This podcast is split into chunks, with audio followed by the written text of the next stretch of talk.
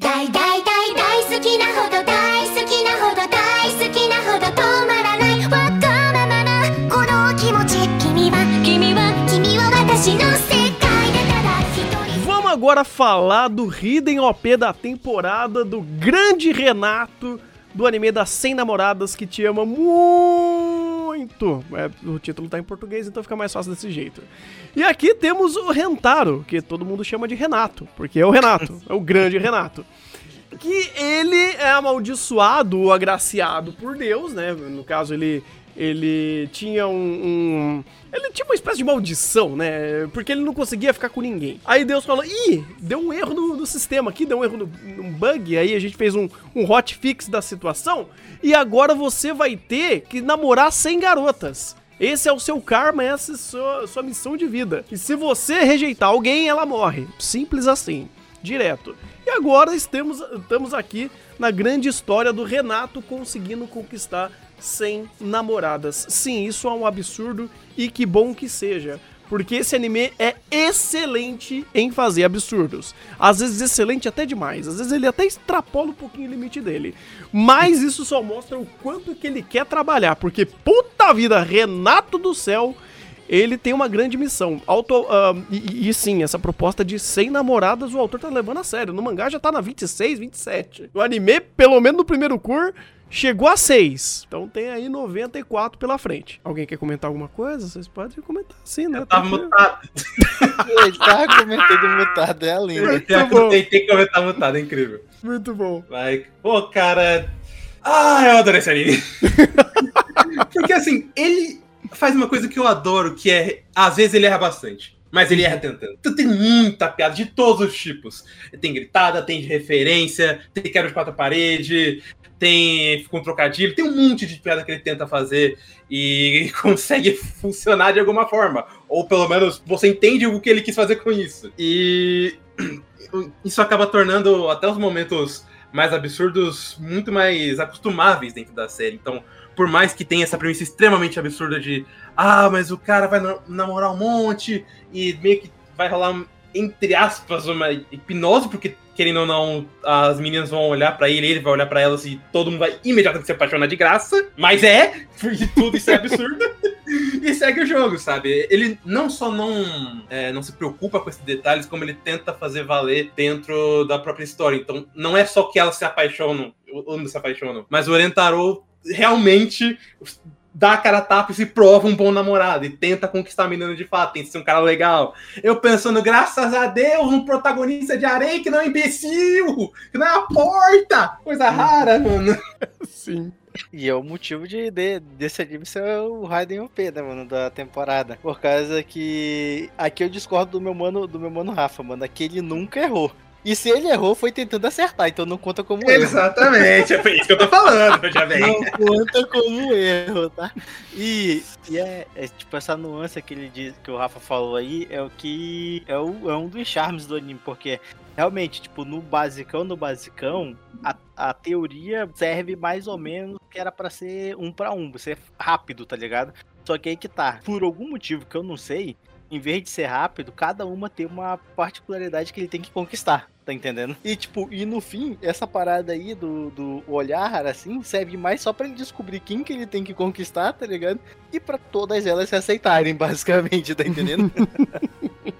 Porque querendo ou não, ainda tem que conquistar, entendeu? Uhum. E o, o lance da penalidade também foi algo bacana, entendeu? Pra não deixar muito solto, senão vira que nem a. O. Como é que é o da segunda temporada que tá tendo agora? Que tá meio, meio esquisita a situação. Kanojimo, Da Kanojimo? Saksaki? É, senão vira Kanojama Kanojama que tá esquisita, tá ligado? Uhum, sim, sim. É, O que diferencia também ser namoradas é porque a gente tem uma produção de fato. O diretor aqui, o Ricardo Satou, o cara, o cara trabalhou demais. O cara não deixava a peteca cair. Era uma piada em cima da outra, com um bom pacing, com uma boa dinâmica visual, com boas direções. O cara sabia trabalhar muito bem isso. É, fazia aqueles. Câmera. Sim, aqueles filtros estraga- instagramáveis. O cara deixou o anime lindo demais, muito dinâmico, muito divertido e ele acertava muito bem em tentar, né? Algumas comédias funcionavam melhor que a outras, não só pelo âmbito de direção, mas também pelo, pelo âmbito de roteiro. Então é um anime que o- um dos diferenciais e que fez ele ser muito bom também é a produção. Sem uma produção tão dinâmica dessa, ia ser. Não que seria igualzinho o Kanojo ou Kanojo 2 mas ele não teria aí um tapete vermelho na frente dele pra ser um anime tão interessante, tão divertido como ele foi. É, eu, uma dúvida que eu tenho, não- não- é por causa que eu não vi o material original, não sei se algum de vocês viu, mas tipo, as referências que eles trazem com outros elementos da cultura pop, é- tem no mangá ou é coisa original do anime ali que eles meteram no meio? Muita coisa do mangá. Ah, então, tipo, porque tipo, essas sacadas que ele tem dessas piadas com, o re- a, com a cultura pop é um negócio muito bacana também, um, di- um diferencial legal da obra. Sim, sim. É, é, cai na dinâmica dele fazer muito tipo de piada, sabe? Ele faz é, é, é, easter egg, ele faz manzai, ele faz paródia, ele vai, ele vai jogando cartela. E é interessante porque você tem uma dinâmica diferente pra cada personagem, porque você tem um estereótipo diferente pra cada waifu. Então a narrativa daquele pequeno arco vai se moldar pra tentar trabalhar aquilo melhor. É, então até é bom pra ele também ter essas dinâmicas distintas, porque são personagens distintas. É, eu acho que uma que ele tentou, por exemplo, jogar demais e ficou um pouquinho esquisito, mas de novo ele tava tentando, foi com a Kusuriá, né? É, Kusuri, aqui, com a Kusuri. Que foi. Nossa, a garota. O estereótipo dela é de uma mini waifu, mas ela trabalha com experimentos químicos e ela faz droga. Aí deixa todo mundo drogado.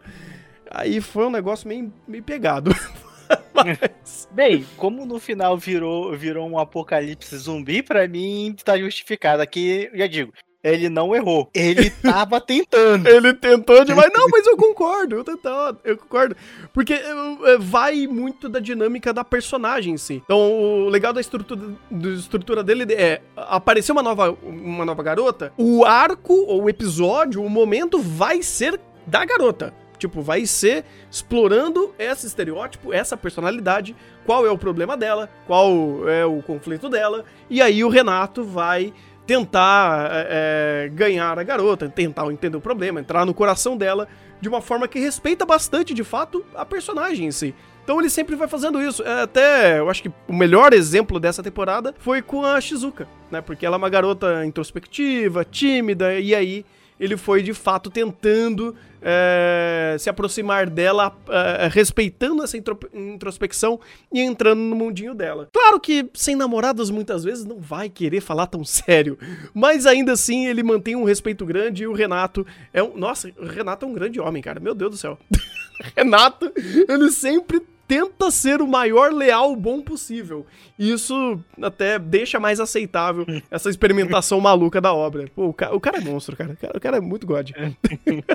Inclusive, eu acho que eu- o que eu mais gosto de ser namorado é justamente isso, sabe? Porque, querendo ou não, uma coisa também que às vezes me pega muito em outros aréns é tipo, pô, mas esse cara é tão perfeito, eu olho pra, tipo, não só porque o personagem é vagabundo, mas eu olho pra qualquer outro e penso, nossa, tem tanta gente melhor.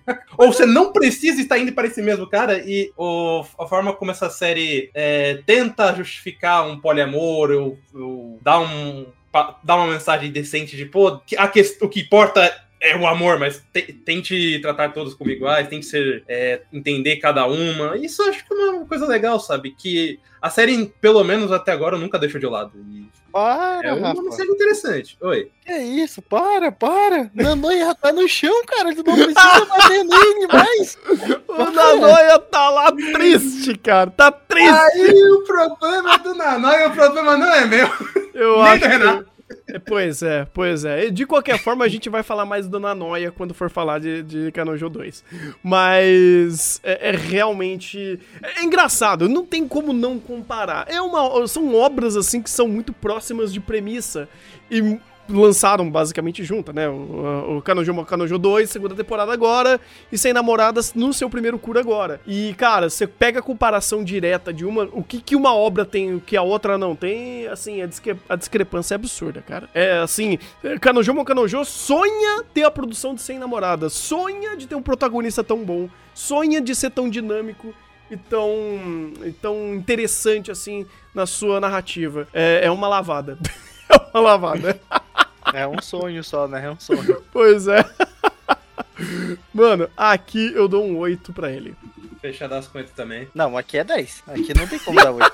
Se pá, melhor do ano, tá ligado? Tem que ver Pô. o que, que saiu ano passado, entendeu? Ainda. Que eu não lembro de cabeça, tá ligado? Tal- talvez perca pro, pro filme de Shingeki, né? Saiu o filme de Shingeki, tem que lembrar disso, tá ligado? Top 2 do ano? Não, não, então eu, eu prefiro ficar com seu namorado. eu tô fechadão com o Renato.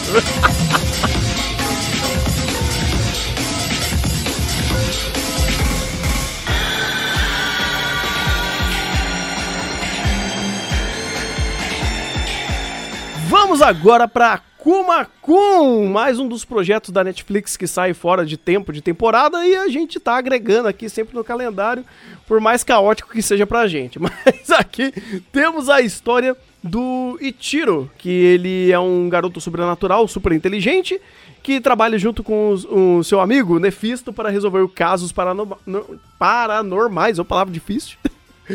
E pra tentar pagar o aluguel, né? Porque não dá pra viver só de, de exorcizar demônio, né? Não, não, não é, não é só isso. Isso é só o, pa- parte da sinopse. Ótimo! Nosso querido Itiro, ele é o, o novo Akuma Kun. O que, que é Ah, Akuma Kun? É um anime velho pra caralho. É verdade, é verdade. É, que, que, que ninguém se importa, mas é criado pelo grande Shigeru Mizuki. E aí o, ele, o objetivo da Akuma Kun é chegar no reino do milênio, que é o, o mundo onde demônios e humanos convergem e é tudo perfeito lá, é a utopia. Ih. E aí ele está querendo ir nessa jornada para achar o reino do milênio enquanto cresce também como pessoa, porque ele é um grandíssimo arrombado. É verdade, é verdade. Ele queria o que no primeiro episódio? Não era macarone, era Era hot cake. hot cake. É muito, é muito, é muito Zé Ruela. Eu acabei não assistindo, o Rafa adorou, então conte pra gente aí como foi Akuma Kun. Ah, cara, Junichi Sato é um grande psicopata desgraçado, eu amo ele. ele é, porque, tipo, Junichi Sato, eu posso dar muitos aditivos pra ele. Ele faz um monte de bizarrice, ele adora botar um, uns take estranho, falar umas coisas que não é nem subtexto, é texto estranha. Nunca pergunte pra Junichi Sato que takes estranhos são esses nas virinas de Precure que ele, tá- que ele fez. Mas ele é um cara extremamente criativo. E ele consegue falar de bastante assunto pesado envolvendo numa história bem interessante. Akuma Kun fala muito de demônios, mas também é muito dessa questão de demônios internos e sentimentos humanos. Então, você tem, por exemplo, ah, um caso de um diretor que queria conhecer a obra do amigo que nunca apresentou, só que você descobre que esse cara tinha uma inveja, mas essa era uma inveja é, que também tinha muito a ver com respeito. E aí, quando você vai tendo essas camadas em cima do- dos demônios e a forma como eles vão interpretando esses pecados, né, essas, todos esses elementos pagãos, é bem interessante por texto. O, por mais que eu tire onda com ele, ele é um cara muito, muito inteligente fazer esse tipo de coisa. E você acompanha junto de uma estética, assim, maravilhosa. Sabe, tudo é realmente muito escuro, muito rabiscado, os cenários principalmente, mas é tudo também muito harmonioso, então é, não fica aquele, aquele sentimento estranho de que os personagens estão andando num cenário que não tem nada a ver. Tudo combina muito bem, e aí a direção também começa a fazer alguns enquadramentos para se aproveitar desses cenários. Até para compensar, compensar um pouco de falta de animação, porque tirando efeito, é, os personagens são meio duros na hora de. na hora de conversar. Dito isso, tudo que ele consegue fazer e nessa prestação é interessantíssimo. Ah, Aí você tem principalmente coisas que a gente falava de Hanako Kun, por exemplo, onde você tinha muita quebra de comédia pra momento sério. Eu não. Por isso que eu falo que o Junichi Sato é psicopata, porque nunca vi uma piada com suicídio ser tão boa. É, principalmente potencializada pela dublagem. Cara, eu vou fa- fazer uma, um- uma admissão aqui. A dublagem desse anime é melhor que o áudio original. Peraí, é o- em português? Em português. Uh! E, inclusive, não é porque em japonês é ruim. Pelo contrário, os caras mandam muito bem. É porque você pega muitas adaptações que eles fazem e que ficam não só mais palatáveis pra gente, pro nosso contexto, como também eles são.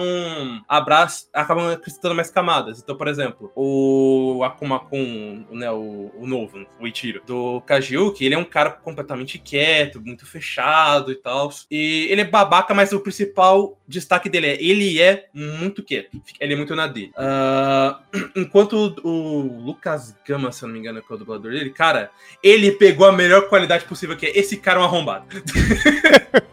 então ele vai ficar fazendo tiradinha, vai ficar. Não é nenhuma piada, mas vai ficar dando patada, lapada seca na cara de todo mundo, só que de um jeito muito natural. Então você acha ele um babaca, mas você tem muita simpatia com ele. E a química dele com o, o do Lucas Gama com o Yuri Chesman, que é o Mephisto, é excelente, cara. Cria dinâmica de piada, você consegue é, notar muito essa presença de amizade deles, não só pelo texto. É realmente algo que, assim, chama muita atenção. E principalmente, eu esqueci o nome da dubladora, mas é a dubladora da Gremory. Essa menina fez o fino. Ela deu tanta personalidade para essa personagem que eu, eu, não, eu não esperava um nível tão, tão absurdo quanto, quanto os próprios personagens principais, né? Mas essa Uhum. personagem conquistou o coração. É a Bia Della Mônica. Bia Della Mônica, parabéns, filha. Você interpretou pra caralho. Inclusive, recomendo bastante que vejam Akuma Kun, tan- tanto dublado quanto no áudio original, seja como você preferir. Mas dublado vai ser uma experiência ótima, até se você não for muito fã de anime. E ah, tem um outro negócio que é interessante dessa série, que a gente pensou inicialmente, pô, vai ser um anime- uma história de terror, e meio que é, porém não. Ela é muito mais slice of life, e principalmente pegada sobrenatural, porque anime tem isso que a gente meio que separa sobrenatural básico, tipo, sei lá, uma psycho de terror. E isso faz bem pra esse anime, porque eu não acho os monstros necessariamente assustadores ou, ou fortes, mas a ideia de mensagens e até passagem de bastão e princip- em cima desse ambiente estética sobrenatural é muito boa. De- dá pra notar que existe uma certa pesquisa em relação ao nome de demônio, em feitiços, os círculos mágicos que eles usam, é bem legal. E assim, muito bem feito mesmo. Eu acho que é o anime bem interessante que infelizmente passou no radar porque a Netflix faz um- aquele marketing de extrema qualidade negativa pra fazer esses anime vingar. A gente faz mais marketing que eles. É tipo isso, tanto que eu estou aqui falando, vejam Akuma Kun, um excelente anime de, de sobrenatural, mistério e slice of life. Tem bastante crítica social foda pra aqueles caras que acham que a agenda woke tá chegando nos animes, então pode esquecer, porque esse, aqui, esse anime tá cheio disso. Tá lotadaço disso! Meu Deus do céu. Tá lotadaço! Mas aí que tá, é, é vindo de um cara que zoeiras à parte com ele. Eu adoro tirar onda com o Dionísio Sato, mas novamente, ele é um dos caras mais criativos dessa- dentro dessa indústria. E ele Uhum. sabe fazer, principalmente quando é num contexto mais infantilizado. E um último detalhe, que eu fal- falei por aí, mas ah, não dei tanto, tanto ênfase. Mas esse é um anime meio Boruto, né? Porque ele fala, inclusive, muito dessa questão de paternidade e, e relações entre pai e filho passagem de bastão. E assim, cara, eu acho que ele foi um- o melhor dos que eu vi nesses anos. De longe. E é muito louco, porque, sei lá, que vem na minha cabeça aqui são Boruto e Major Second. Uhum. Boruto, eu não acho que eu não preciso nem falar. E o Major Second, ele é interessante com, com essa química, mas ao mesmo tempo a gente vê pouco do Goro. Ao mesmo Uhum. tempo que na- é pra gente ver um pouco do, do Goro, porque é a história do Daigo.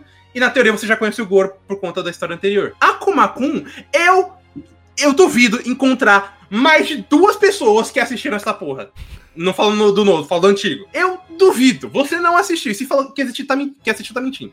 E eu, como é basicamente um personagem que mal se tem contexto, é muito louco você ver como os diálogos entre eles trazem uma, bastante carga e são bem naturais pra apresentar essa questão de, da experiência do primeiro Akuma Kun pro Ichiro e todo o jogo de, de construção de relação deles como pai e filho é muito bom. Eu acho que talvez seja um dos melhores segmentos do anime, além do final, porque o final desse anime é completamente absurdo, cara. É, é maravilhoso. A, a única coisa triste é falando da dublagem, não que o dublador interpretou mal, longe disso, mas uma coisa pra nós, Thunder, o Hum. dublador do primeiro Akuma Kun parece repelente falando. Eu juro, teve um momento que eu olhei, eu tirei o fone e falei, pera, eu tô no Discord, o repelente entrou, o que, que é isso? Porque é a mesma voz, eu falei, não acredito. Mas não me leva mal, o cara do- manda bem pra caramba, mas pô, pra nós é foda. Imaginei a cena. Aí que, que, quebrou a, a argumento do coitado, tadinho. Mas assim, fica aí a recomendação. Ótimo anime que a Netflix tá trazendo aí. Espero que tenha a segunda temporada, inclusive. E. é, vamos conhecer mais, até toda a homenagem que tem pro próprio Shigeru Mizuki. Tem uma coisa muito cara de pau, inclusive, envolvendo isso. muito obrigado, Sato.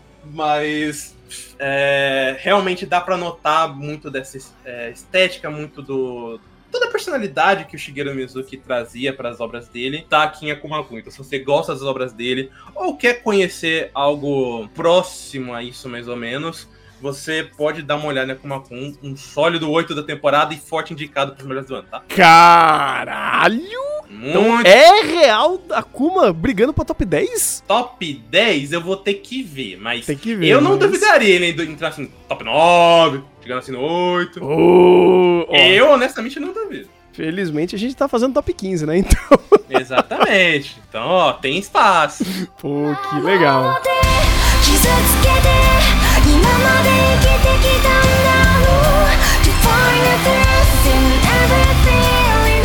Vamos agora para a segunda temporada de Ark Knight Banish of Frost, eu acho que é isso. Ou Touin Kiro, a segunda temporada de Ark Knight, muito mais fácil.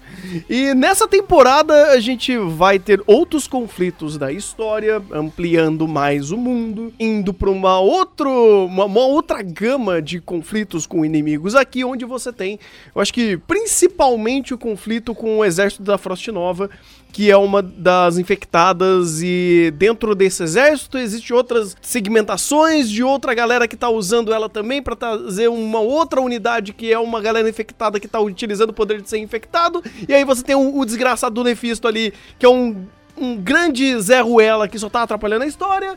Aí você tem a, a Chain fazendo o uso de 40% do anime, não contando absolutamente nada. Bem, bem-vindos ao anime de Ark Knight, onde é uma bagunça de roteiro. E por favor, contratem um roteirista que não faça copia e cola de texto do, do, do jogo. Porque, vamos lá, Ark Knight tem muitos problemas. Um deles é que o roteiro, as falas e a, como é desenvolvida a narrativa de Ark Knight, ela é muito quadrada. Ela é muito artificial. O personagem ele fala frases de efeito e ele monta o diálogo em cima de frases de efeito, sempre denotando sentimento. ah, mas eles utilizam palavras muito artificiais. Ah, mas ah, o meu senso de justiça. Ok, o que, que significa senso de justiça em Ark Knight? Eu não sei. Pra aquele personagem, menos ainda, porque o personagem já é o puro estereótipo. Porque ele já faz parte de uma história que utiliza uma, uma, uma tonelada de personagem que ele é vendável visualmente pelo estereótipo por conta do jogo. É um jogo de gacha. Fazer o quê? E aí, quando você não dá uma camada um pouco maior pra, de perspectiva desse personagem, ele acaba errando numa premissa que eu gosto de Ark Knight, que é vou contar a história pela perspectiva de personagem. Mas quando você não tem personagem pra contar a perspectiva do mundo, parece quadrado, parece mais artificial. E esse é um principal, um dos principais problemas daqui. E quando ele começa a ramificar a história utilizando essa perspectiva de personagem, tudo parece muito menos palpável. E aí vem outro problema, que é o tempo. Ele não consegue dar tempo ou dosar o tempo correto para contar as coisas que importam para essa narrativa. Porque aqui você já tem, hum, dentro dos protagonistas, vamos dizer assim, você tem pelo menos três frontes de personagem, que é o grupinho do, do Doutor, a Chain e mais. é, não é um, mas é alguns outros personagens que vão aparecendo esporadicamente ali, tipo. Ah, qual que é o nome dela? Blaze. A Blaze que é uma personagem interessante. É, eu gosto do randandan dela ali no anime. E quando você começa a dividir muito a perspectiva utilizando esse roteiro já quadrado que eu já expliquei, com o fato também de você não ter muita perspectiva do outro lado, a Mãe Thunder teve perspectiva do outro lado? Teve, teve do Nefisto, que é um personagem horrível, péssimo, não, tenebroso pra contar a história. Porque ele é só o conceito do psicopatinha e ele não agrega nada. Então você tá sempre amarrado ao estereótipo à frente do storytelling. E cara, essa temporada foi difícil, porque ela foi arrastada, ela foi confusa, ela foi quadrada pra contar essa história. E eu vou ser bem sincero com vocês, eu entendi pouco do que eles queriam falar por detalhes. Eu entendi mais a temporada pelo um todo do que os pormenores de conflitos de personagem ou perspectivas sobre ah, uma determinada situação que estava acontecendo. Ah, de vamos usar infectado como bucha de canhão aqui para jogar pro outro lado e fazer um exército zumbi infectado. Você fala, caralho, mas por quê? Pra quê? E aí, quando você tem um dos embates mais importantes ali, que é principalmente da Frost Nova, é, ele não dá muito tempo pra conversar sobre essa personagem que teoricamente era um ponto focal importante pra você contar a narrativa do outro lado. Então, essa temporada foi doída, cara. Foi doída por muita dificuldade em conseguir contar a sua história. A produção, ela tá lá fazendo dela. Eu ainda acho que a direção é um pouco morta em muitos momentos. Ela tenta ser muito melancólica e às vezes melancólica demais, e uh, o texto não ajuda a, a elaborar melhor essa melancolia. Assim como quando você coloca momentos trágicos na obra com esse roteiro quadrado, com a direção não sendo muito mais criativa em fazer isso, fica meio lento e vou dizer que a direção ele funciona muito mais em momentos pontuais da história, quando precisa contar uma algo que o roteiro tá ajudando ou algo que visualmente não precisa de texto. Então o texto inclusive atrapalha até a direção. Tem uma cena, ou melhor, um momento da obra que eu falei, ok, isso foi realmente bom, que eu dei muito crédito que, vamos dizer assim, foi tão bom que o resto pareceu menor. Que foi um momento onde ele tinha que contar o último drink, né? O último brinde é, de um pequeno grupo do exército inimigo que teve que brindar a própria morte. Porque eles estavam numa situação que eles iam morrer, não tinham o que fazer, você não sabia de ninguém, nada dali, mas eram todos encapuzados, estavam ali todos no exército e o momento era interessante. A, a ideia de conceber a cena de um monte desconhecido tendo que brindar a morte, encarar a morte inevitável numa situação de guerra. Ele conseguiu evocar muitos dos elementos que seriam extremamente importantes para Ark Knight, não só naquele momento, mas para todo o resto da série. Infelizmente, o anime não sabe fazer isso. Ah, mas Thunder, eu gosto do jogo. Beleza, é, para você que gosta do jogo, inclusive, provavelmente fica até mais fácil de você assistir o anime, porque tem muito contexto que tá no jogo, no material original, que aqui é bem mal explicado. Então você aproveita melhor. E não é como se a produção de Arknight fosse horrorosa, muito pelo contrário.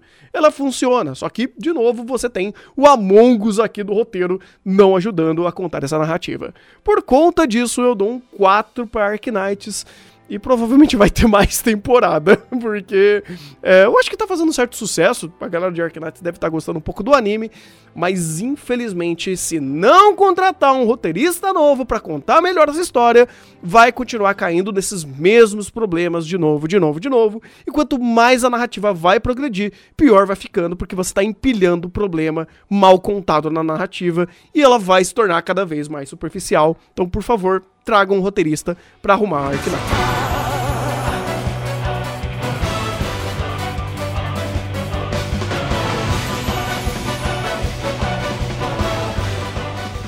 Agora para parte final, season final, parte 3B do lado esquerdo do disco de Shingeki no Kyojin, onde é o finalmente, né? O final, enfim, vocês entenderam. Onde aqui a gente finalmente vai se despedir de Shingeki, vai agradecer o, o, o genocídio do Eren e tá tudo bem. Mas cortaram essa parte, que pena, né? Esse final. Eles notaram que esse diálogo foi meio merda, sabe? Meio, meio merda. Nossa, Isayama do céu. Olha, de todas as cagadas que tu fez, essa daí foi assim de outro nível. Mas essa reta final, eu acho que já não é mais segredo para ninguém. Eu não vejo problema a gente necessariamente falar um pouco de spoilers aqui, porque se tu não assistiu Shingeki até agora, tu não vai ver esse vídeo. Tu não vai pegar essa última parte para ver. E se for ver também, ah, mas você vai me dar spoiler, não viu nada. Sinto muito. Vai ficar com o seu com o seu spoiler na, na, na, na gravação. Não tem muito o que fazer. Essa parte chega onde a gente vai enfrentar de fato o Eren cabeludo, o Eren esqueleto, onde vai juntar os Avengers para enfrentar todo mundo, vai juntar é, o Diano, o Marliano, todo mundo ali, todo mundo é chapa agora, todo mundo é brother para matar o mal final. Que bosta! Mais ou menos. Que bosta! Ou menos, ainda, temos, ainda temos diferenças, entendeu? Mais ou menos. Pô, então, tem diferença, mas é a mesma coisa, né? Ué. Cara, chegou no ponto que a diferença de, de, assim, de lados de Shingeki é só uma skin. Talvez é só uma abraçadeira. Porque, cara, eu já falei várias vezes. Eu não gosto da narrativa sociopolítico, geológica, qualquer coisa que o, que o, que o Isayama faz pra falar sobre política e militar em Shingeki. Eu acho que é um tipo de narrativa muito problemática, onde você fica brincando de inferências a infinito e a obra se perde na- e tropeça nas próprias pernas para dar os seus próprios pingos nos is sobre assuntos extremamente delicados que ele aborda, e ele dá interpretações tão amplas e abertas, e ele costura com diálogos tão horrorosos, que no final do dia, se você viu o valor, parabéns, é o mérito seu, porque você recosturou a, a- narrativa na tua cabeça e ela fez sentido. A grande prova que eu tenho disso é durante esse- todos esses anos nessa indústria vital que o Thiago acompanhava Shingeki na gente, pra, com a gente explicava a história melhor que o Isayama. Ele fez isso várias e várias vezes. Chego Eu aqui no final. Pois é, eu chego aqui no final, eu falo, Thiago, você quer reexplicar essa parte final pra gente? Pra fazer mais sentido? não, não, não. Tá suave, pô. Foi 10 anos de trabalho árduo, entendeu? Tá na hora de tirar uma folga. Ué, tia, mas essa pensa ser a última chance, o último trabalho. Eu quero não, dar. chance dar- não é, é o último trabalho, tá ligado? Não, pois é, mas Tigas, o que que tu aplaude nesse final, cara? Cara, de- logo, logo de cara, o diálogo com o Armin. Pô, o que fizeram no mangá, o bagulho foi esquisito. Nossa, quase mataram o Armin, tá ligado, no mangá. Tipo, ele tava falando coisa que nem ele acreditava, tá ligado, no mangá. Mas o que conseguiram salvar nesse último episódio, meu Deus, tipo, eu olhei pra aquilo e falei... Rapaz, vocês fizeram o diálogo do zero, esse diálogo dos dois. E, mano, e ficou muito bom, coerente com, com o, o anime, entendeu? Com Uhum. tudo que. Com, coerente com os dois personagens, entendeu? E a partezinha final dele falando, então eu. Então, no caso, eu vou pro inferno com você e, velho. Eu vou, eu te encontro lá, tá ligado? Eu vou na frente. Porra, que bagulho insano, tá ligado? Que bagulho insano. Então, tipo, logo de cara, o que eu mais gostei foi isso daí, entendeu? Porque não é, não é que o. Como é que eu posso dizer? É, não é que o Isayama escreveu bem no, no mangá e foi adaptado melhor pro anime. Não. É porque ele cagou no mangá e o anime consertou 100%, tá ligado? Mas isso daí é desde sempre, né? Desde Ah. sempre Shingeki é melhor no anime. Ah, mas tipo, nunca teve um- uma quebra tão grande quanto essa, mano. E eu, ainda acho que isso daí era a pressa pra acabar rápido o mangá, tá? Digo mais ainda, tá? Sim, sim. É, Na verdade, ele já tava mais perdido que, né, barata tonta ali. barata em tiroteio, porque, rapaz, o, o que o Isayama é, deixou esses conflitos cozinharem e acabou queimando, porque deixou demais no fogo, é brincadeira, sabe? Chegou num momento que... No final, tinha personagem que eu não sabia o que estava fazendo ali. Na verdade, tem alguns personagens que eu, eu me pergunto por que eles existem. Por exemplo, o Cone. O nome já é bem didático, né? O que esse personagem é. Mas tem certos personagens que estavam ali, eu falei, mano, por que que Jean está aqui? O que que, que o, o Rainer quer ainda da vida dele? O que, sabe, o, o, o que que o, o Armin, o Armin tá fazendo? O Armin que sempre foi um cara que teoricamente sempre foi o, o, o, motor psicológico aqui, o motor que rodava pra executar planos, pra pensar em planos, pra dar perspectiva, que virou apenas uma batata, que virou apenas um pedaço de tijolo, onde todos os seus diálogos são extremamente duros e, e, e até é, descritivos. Ele não dava mais é, perspectiva, ele só falava o que estava acontecendo. Ele só era o narrador. É, e, e esse último diálogo que ele teve com, com o, o Eren foi um diálogo que trouxe um pouco mais, sim, de perspectiva. Só que tava tão zaralhado tudo que eu, sinceramente, cheguei nesse momento e só tava dando risada. Eu falei, mano, esse- esse final é patético. Porque agora vocês vão ter que recosturar todos esses anos de narrativa cagado e, dar, ten- e tentar dar sentido pras coisas. E falar, nossa, essa conchinha com o cabelo. Caralho, isso tirou essa porra do ralo do banheiro, cara. Você fala, mano, tipo, um contexto sério, ele já desfez, já evaporou. Aquela briga final, onde o Eren de repente tira a cartada dele cegado, eu falo, vai pra puta que pariu. Vá merda. É mais uma perspectiva que você não precisava trazer pra tentar trazer humanidade pra um personagem que já tá todo zaralhado, todo em frangalhos. Que tudo que ele fala é digno de chacota, de pena, de tirar sarro, porque não dá pra levar mais um personagem desse a sério em vários aspectos, e ainda sendo esse personagem principal, um principal motor de destruição onde destruiu 80% do mundo. Eu falo, isso é patético. Ô puto. Olha ele, olha ele. Ai, ai. O que mais de- deu pra salvar nesse final de. nesse final? O que mais deu, cara, tipo, pra mim salvou tudo, né? Mas o que mais, tipo, o que mais salvou foi isso daí. O que mais tu quer, quer falar? Tipo, a mensagem do final que eu vi muita gente não entendendo, né, também, foi, foi bastante interessante, que, tipo, mesmo depois dele construindo tudo, no caso, ele, é, mesmo depois dele ter feito tudo, a paz não durou para sempre, entendeu? Sim. Então, tipo, mostrando que o mal não, não era, não, não tinha a ver com os Eldianos, Marlerianos e porra nenhuma. O mal é a própria humanidade. Essa outra mensagem também foi bacana, que mostrou nos créditos, entendeu? Pô, eu, eu ia reclamar uma coisa, mas eu ia falar, pô, isso é estupidamente simplório. Mas estamos em Shingeki, então essa simploriz... simplorisidade besta faz sentido. Tô contigo. Mas era, mas era a ideia, tá ligado? Não é, tipo, con- concordo, concordo. Essa era, era a ideia. Pode parecer besta, mas era a ideia. Aqui tu vai discutir com outra pessoa, não comigo, entendeu? Cadê Não, eu, isso aí, eu Eva, concordo contigo, eu concordo. Não, você me deu uma outra perspectiva falando, nossa, mas essa é é uma, é uma conclusão muito simplória de, ah, e a humanidade é mal. Ah, e a gente acabou com 80% da Terra.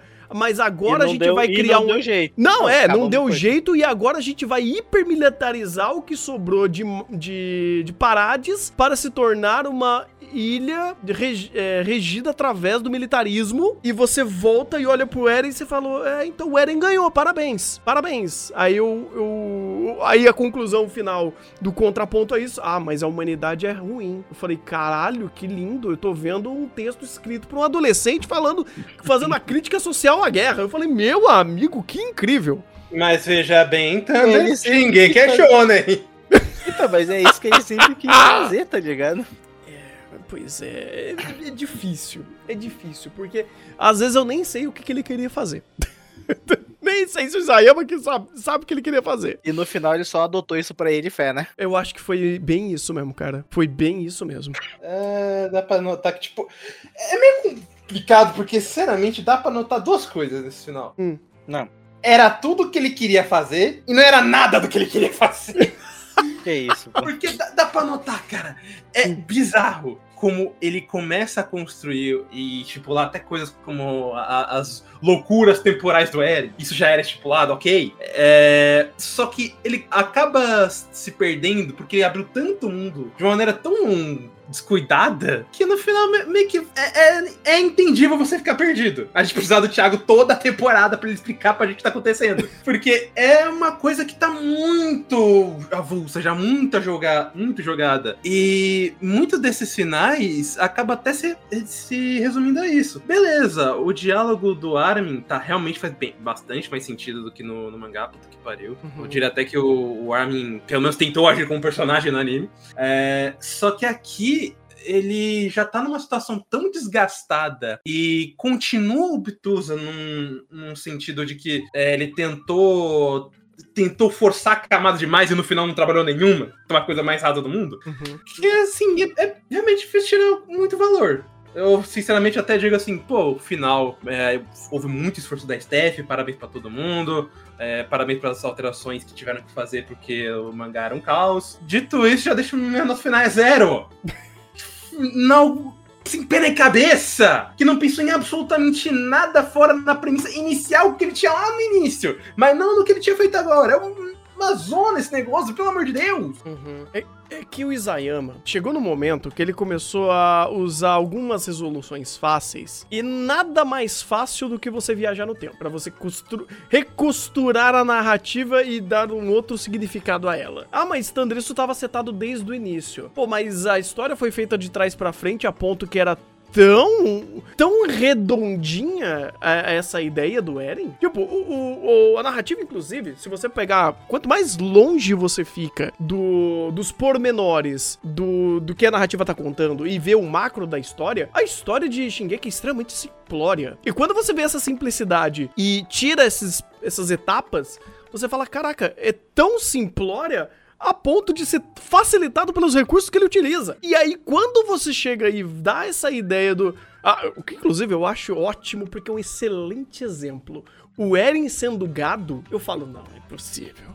Você tá realmente justificando algo desde o começo da obra como uma, uma perspectiva do Eren que ele sempre teve, mas só nos 45 do segundo tempo aquilo foi importante e relevante e vamos recosturar tudo usando a porra do cachecol. Você fala, nossa, que estúpido! Que É, fácil ser assim, né? É muito fácil fazer assim. Mas e aí que tá, Thunder? Esse é um negócio que o o pessoal não entende de viagem no tempo. Viagem no tempo, na real, é uma das coisas mais difíceis de fazer. Só que é tão fácil e rápido, o pessoal pensa que é fácil. Que é só, ah, vo- volta no tempo. Ah, na real, sempre foi isso aqui, é, que a gente não viu, voltou no tempo antes. É. E, pô, xinguei que mostra como deu pra fazer errado. Esse negócio do Eren e da Mikasa, cara, é uma das coisas que menos me desce, porque não há um puto de um momento, um puto, que nem que ao menos dê a entender, não é nem é isso, é dê a entender que ele vela como, como um par romântico. Uhum. Não, é sem. Numa, na real, eles não têm interação exatamente. Mas Sim, quando tem, é, e é do Eren pra Mikasa, é sempre de irmão. E agora é romance. Você fala, eu não acredito, cara. Tá de Isso aí. também. Isso aí eu não defendo, não. Pra falar a verdade, achei bonitinho a, a parada lá, o, o meio que o, a visão alternativa feita por ele pela, pelo poder da Emir do que teria acontecido se a Mikasa tivesse tido coragem. Mas pense no que eu tô te, escute o que eu tô te falando. Hum. É sempre se ela tivesse tido coragem, não ele feito alguma coisa. Tá entendendo? Justo. Não, concordo. Concordo com você. Entendeu? Tanto que o final é o Eren chorando pelo, pelo, pelo chifre que ainda não levou. Mas é, o final é ele. Caralho, o Jean vai comer ela, irmão. Puta que pariu. E é ele fazendo isso. Você fala, mano, que É. patético. Ah, que isso, os caras tá, tá simplificando demais, hein? Mas você quer complicar Shingeki? Mais do que ele já é? Tá ficando demais, É- mas não, é, não foi é o que Zayama fez? Mano, é a complexidade que o torna lindo, entendeu? Ah, entendi. A complexidade, a profundidade de um pires. Não, concordo, é complexo. Porque ele é tão mal escrito que se torna complexo. Será que então esse é o, é o, é o motivo de, eu gostar tanto? Porque, tipo, eu acho que eu entendi. Sim, Será mas, que é isso? mas, mas, Tigas, você e uma boa parcela da galera que gosta de Shingeki, que ainda a- gosta de Shingeki, é sobre isso. Vocês gostam de como o Isayama mente pra vocês. E aí já que. Então, é tipo, como é que eu posso dizer? Ele coloca os sinais e a gente, ah, então tu que.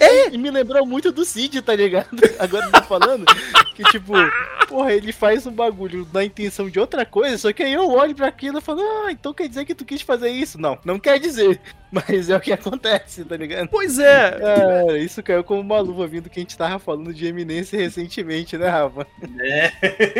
é mais ou menos isso, cara. É mais ou menos isso, porque chega um ponto que é tão é tão amplo no sentido de nada tem um real sentido e é tudo codificado, metafórico, interpretativo, é só inferência, que chega num ponto que você fala: "Não, mas eu entendi que aquele ponto conecta no outro e o Zayama tá lá tipo, respirar é legal. Eu gosto de viver muitos É, agora eu dinheiros." tô, agora, agora eu tô lembrando daquele meme, pô. O cara te manda uma charada e tu, porra, por que que eu vou descobrir essa charada, pô? Tu tem esfinge, caralho? O Isayama de esfinge, tá ligado? Exatamente, cara, exatamente. E, e Shingeki acabou se tornando isso. Eu acho que no começo o, Isayama ele tinha um pouco mais de norte pra onde ele queria ir na sua história.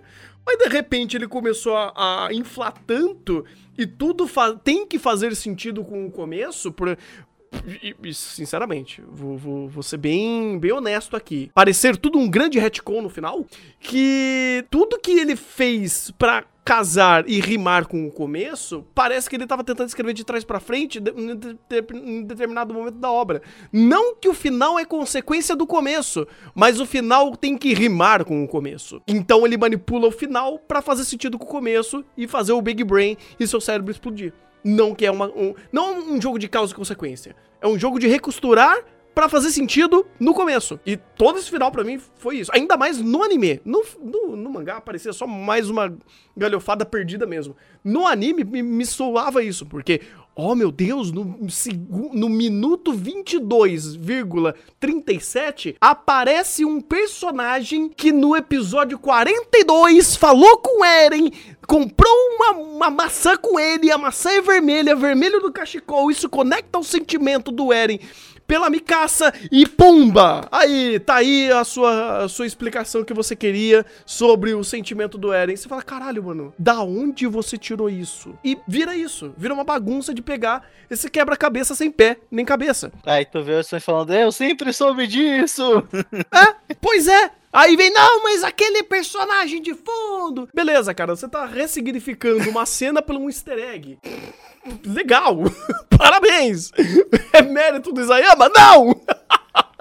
Ai, Ai, ai. Posso coisa- concordar e tirar o mérito do Isayama disso daí, tá ligado? Até Pois é, porque eu não. nunca idole- idolatrei ele como escritor, sempre gostei da obra, tá ligado? Sim, sim. Não, e outra, é, a gente fala muito Isayama, Isayama, Isayama, mas ele faz o roteiro base. Querendo ou não, toda a staff que trabalhou em Shingeki, desde o It, os caras pegaram isso daqui, cara, e, trabalharam como se estivessem lapidando ouro, cara. Como se os caras estivessem, tipo, moldando ouro. Porque o que eles fizeram de produção...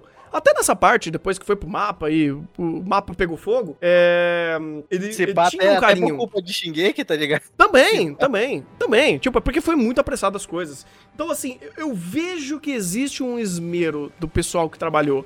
Eu acho que, assim, eles, como ahn, animadores, diretores e todo mundo que trabalhou na obra, eles criaram e fizeram de um grande empenho. Sabe, eles quis- quiseram dar sentido a isso. Mas o problema é que o material base era tão, tão apocalíptico Era Shingeki. é, pois é, que meio que acaba sendo um pouco injusto de não dar créditos a isso. Tanto que eu tô com o Rafa também, eu dou um zero pra Shingeki. Mas é um zero meio triste, porque é uma obra que se perdeu. É uma obra que virou um, uma- um caldeirão onde todo mundo mexeu e virou uma coisa esquisita. Só que o dono do caldeirão tava fazendo besteira e deu esse caldeirão de base pra todo mundo fazer um, um rango bonito. Mas você comer aí, você fala, mano, não faz sentido. Então, é triste. É, eu, eu fico com um sentimento de tristeza. Passei pelo momento de, de não me importar. Agora me importo um pouquinho e digo que é apenas triste o que Shingeki foi. É, eu já sou o oposto de vocês dois aí. Eu gostei demais da obra, acompanhei ela desde o começo. Felizmente não vi o lançamento da primeira temporada, mas assisti ela toda. Eu acompanhei o lançamento desde a segunda. Vi a obra original. Eu vi ela crescer, ela, ela se destacar, ela cativar muita gente, ela se tornar esse sucesso que ela é hoje em dia. E, mano, vendo o final desse, muito bonito, muito animado. Cara, a última vez que eu me emocionei com o anime, mano, foi quando eu fui ver Hunter x Hunter no arco da, da Quimera, tá ligado? What? Puta merda, muito tempo atrás, tá ligado? que eu me emocionei com o anime, mano. Então, tipo, pensar que desse tempo pra cá eu comecei a consumir mais e mais e mais e nunca chegou um do nível de Shingeki, até hoje, porra, tem um peso pra caralho pra mim. Então, mano, eu fico com 100 de 10, mano. Esse daí foi o meu masterpiece pra sempre e se pá sempre será, entendeu? Que fofo, que fofo. É, é, faz sentido, até porque é uma conexão pessoal, né? Tipo, é, um, é aquele negócio que você trata com carinho. É, que bonitinho, que bonitinho.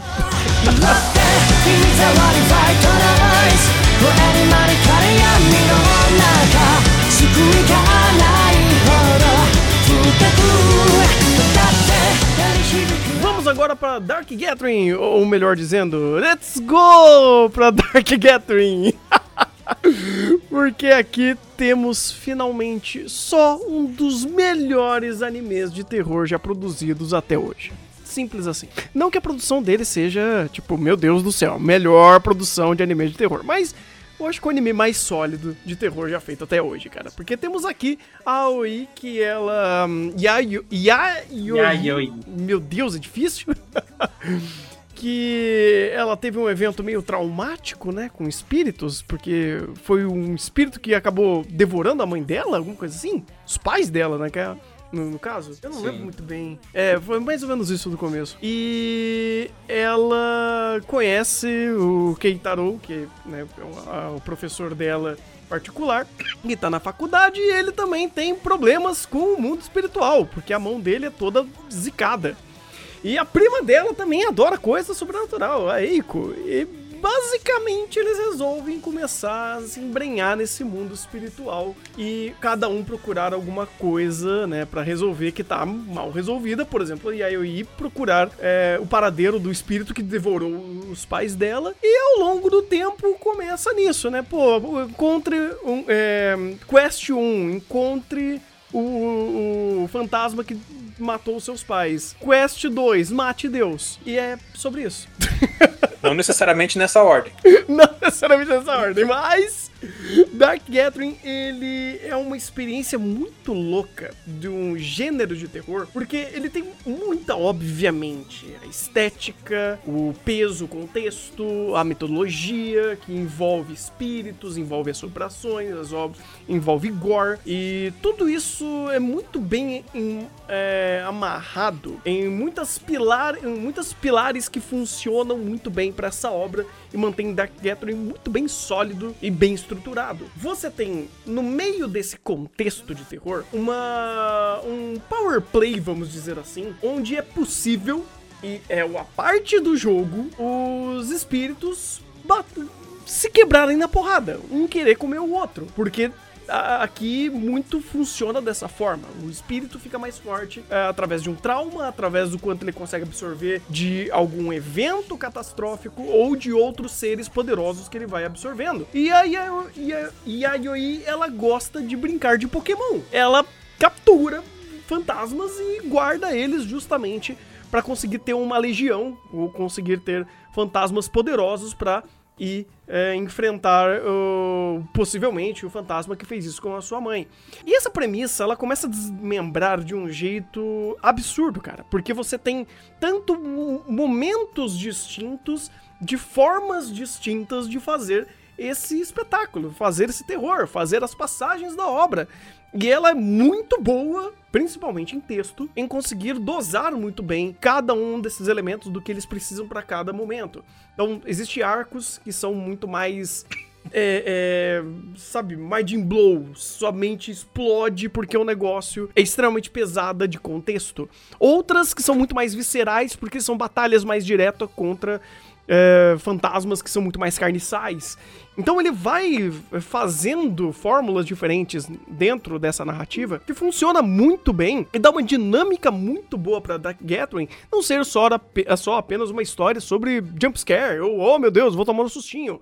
Não, eles eles se, se embrenham em fazer cada passagem ou cada é, boss, assim, porque na segunda parte meio que começa a coisa virar uma boy- boss fight uma atrás da outra, e cada uma tem a sua própria dinâmica, sua própria didática em te explicar como vai funcionar essa luta, ou como que vai ser desenvolvida essa história, ou qual que é o quebra-cabeça até você chegar no fantasma em questão que está criando aquele evento, ele, ele é muito dinâmico. É uma história assim que, cara, não deixa a peteca cair em momento nenhum, porque a todo momento ele tá te contando uma, uma história empolgante, cativante e principalmente que seu cu vai trancar muito, porque é um conceito mais pesado do que o outro aqui. É, eu acho que o principal ponto é justamente que ele constrói muito bem o horror, né?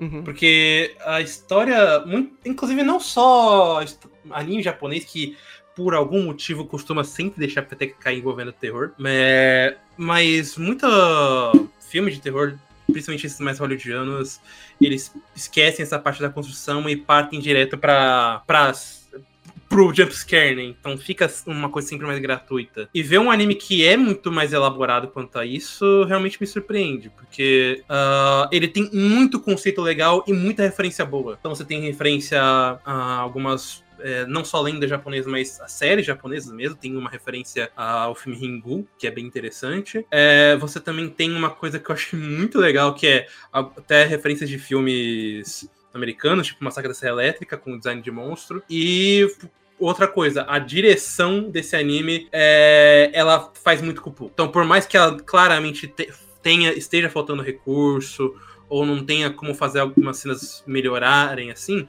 uh, eles sim fazem questão de. Perdão. De elaborar bem as cenas e torná-las é, interessantes ou que o ponto principal dessa construção seja, seja alcançado. Então, chega num lugar, tem o elemento, os elementos de daquele lugar, o que, que significa aquilo para o conto do fantasma. Eles discorrem quanto a isso.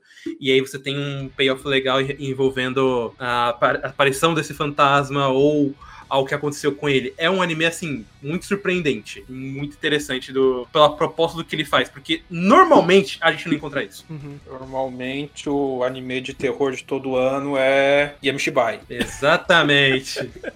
é, a gente tá bem longe de Yamishibai.